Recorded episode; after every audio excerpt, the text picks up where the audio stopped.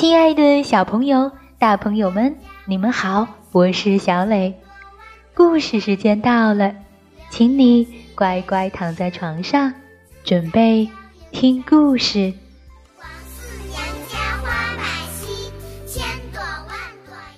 今天呀，我们继续来讲《右三国》系列故事，第四回：进洛阳，董卓遇废帝。你准备好了吗？如果准备好了，我们就开始吧。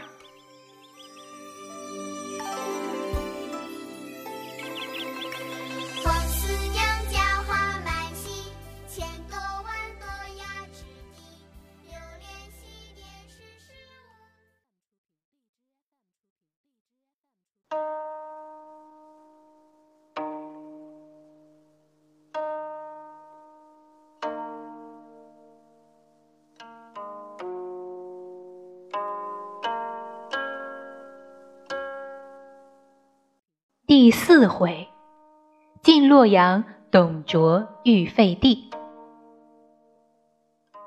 且说，董卓自讨伐黄巾军被张飞救了以后，就回到了凉州。因为打了败仗，怕被皇帝责怪，于是啊，他花了很多的钱财，买通了皇帝身边的人。这样一来，他不但没有被问罪。反而升了官。董卓每天花天酒地，喝酒吃肉，过着挥霍无度的生活，但当地的百姓却吃不上饭，穿不起衣服，城里到处都是乞丐，常常在路边能够看到饿死、冻死的穷人。直到有一天。有人来送信，不得了啦！皇帝驾崩啦！新皇帝继位啦！新皇帝只有十三岁，董卓觉得他年龄太小了，什么都不懂。他想啊，如果自己要是有机会到洛阳，那可比在凉州威风多了。董卓虽然看起来又胖又蠢。但是啊，他却有不少的计谋。他暗中和大将军何进勾结，借着清除皇帝身边奸党的名义，带领二十万大军，浩浩荡荡直奔洛阳而来。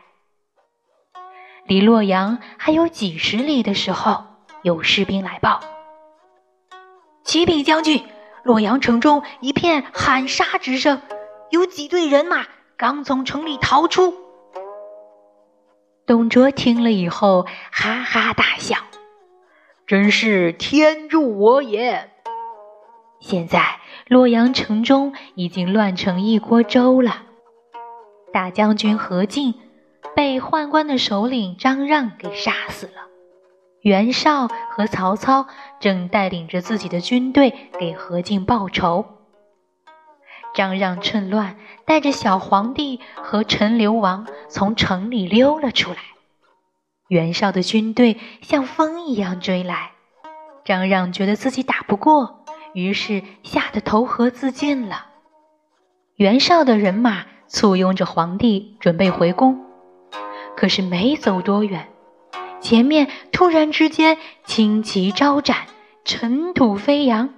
有大批的军队迎面而来，大臣们吓坏了，小皇帝更是吓得面如土色，不知来者是谁。这时，对方阵营里有个大嗓门喊道：“皇帝在不在？”小皇帝吓得浑身哆嗦，一句话也说不出来。陈留王只有九岁。他勒马上前，大声说：“你是什么人？”对方回答：“西凉刺史董卓。”陈留王说：“你是来保驾的还是劫驾的？”董卓说：“我是来保护皇帝的。”陈留王又说：“皇帝在此，还不赶紧下马叩拜？”于是董卓赶紧下马叩见皇帝。小皇帝被吓坏了，一直不敢说话。倒是陈留王问答比较得体。董卓觉得这个孩子又勇敢又智慧，真是了不起。大将军何进最初想让董卓来洛阳的时候，曹操就坚决不同意。他觉得董卓这个人心术不正，而且生性残暴，对老百姓不知爱惜。可没想到，没几天，董卓就进了洛阳。其实啊，董卓的先头部队只有区区三千人，可是董卓太狡猾了，他让他的士兵白天在城里走来走去，晚上的时候呢，偷偷的溜出城外，第二天再大摇大摆的进城，这样别人都以为他的兵力非常的强大呢。董卓每天上朝的时候，对小皇帝很不尊敬，对大臣们也很不客气。他的士兵在大街上横行霸道，老百姓过着提心吊胆的生活。有一些大臣非常的担心，但是迫于董卓的势力，敢怒不敢言。等董卓的兵力到了几万人的时候，他就更加骄横了，他根本看不惯小皇帝窝囊的样子，于是提议把皇帝换成陈留王。大臣们心里都不同意，你看看我，我看看你，谁也不敢吱声。就在这个时候，有个人拍着桌子大声说道：“你算什么人，有资格说这样的大话？”董卓没想到有人吃了雄心豹子胆，敢在众人面前反对他。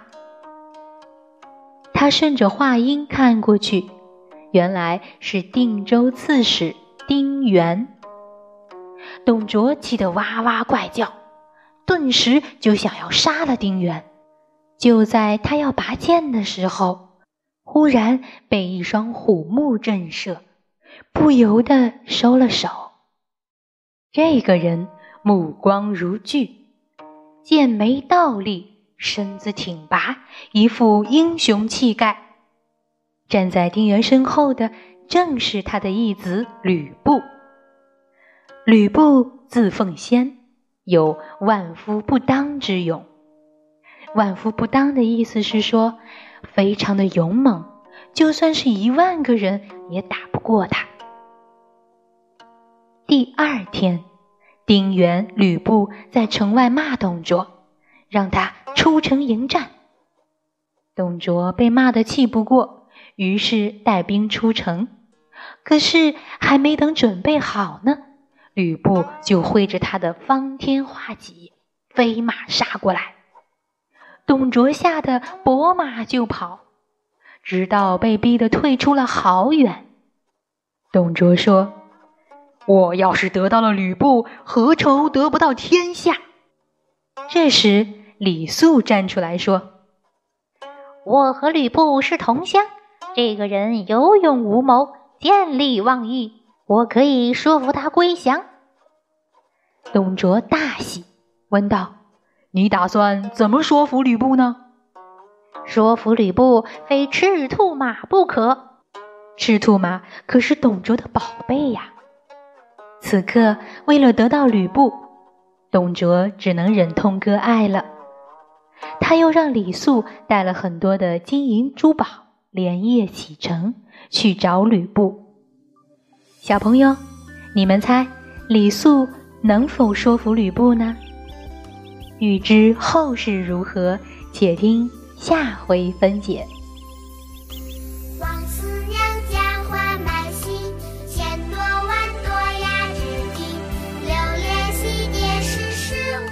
好了，宝贝们，今天的故事就到这儿了，请你闭上小眼睛，做一个甜甜的美梦吧，晚安。